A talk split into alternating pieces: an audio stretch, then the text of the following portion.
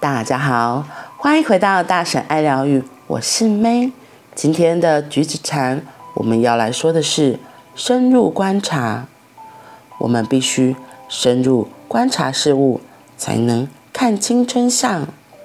当一个人在河中游泳，享受清澈的河水时，他或她应该也能够与河流合而为一。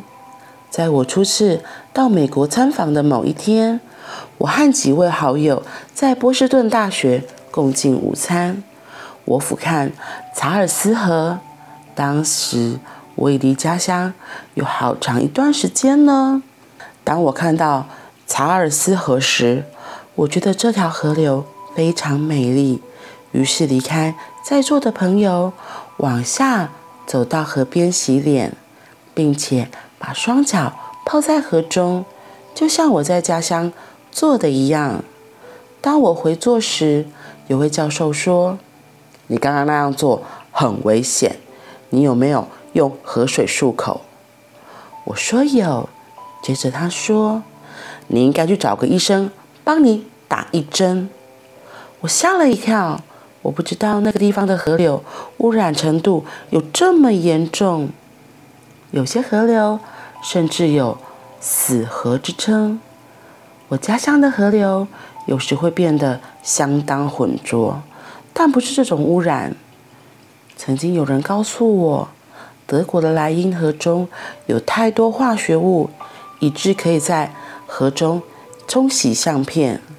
如果想继续享有我们的河川，无论是在河中悠游、沿着河边散步，或甚至饮用河水，我们必须采取河流与我不二的观点，必须以禅修观想自己就是那条河流。如此，我们才能在自己心中体会河流的恐惧。与愿望，对于山川、空气、各种动物，还有其他人，如果我们不能从他们各自的观点来感受，河川将会死亡，我们也会失去平静的契机。如果你是登山者或喜欢乡间绿色森林的人，你必然知道，森林是我们体外的肺脏，就像太阳是我们体外的心脏一样。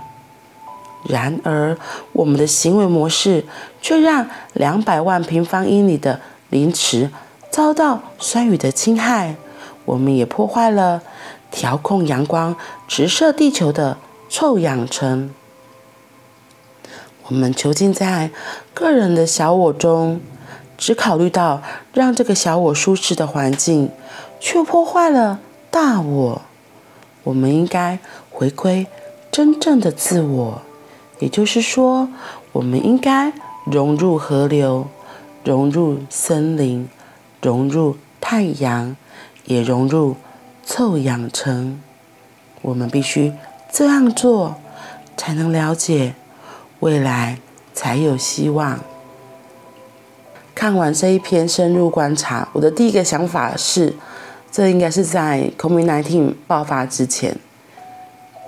那我刚刚看了一下，发行日期是在二零二零的三月，果然是这样。因为其实透过这几年，因为 COVID-19，其实我们地球的生态的重新调整，我觉得真的是让我们人类可以停下来看。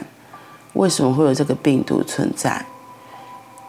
我觉得，因为这个病毒，我们也重新看到，哇，原来我们对地球的伤害有多大。所以，说不定这也是大自然的一个反扑的力量，一个自我调整。因为很诚实说，人类真的对地球有很多很多的迫害。就像之前我看《风之谷》，那时候我看那部影片的时候，虽然它是卡通动画。可是感触很深呢，因为我们大自然对于整个地球的大自然环境有许多的破坏，可是最后来修复的是谁？是植物们呢？是植物们重新把这些毒素给调整之后，变成了可以饮用的水。所以，如果你没有看过《风之谷》，也可以去看一下。我们地球只有一个。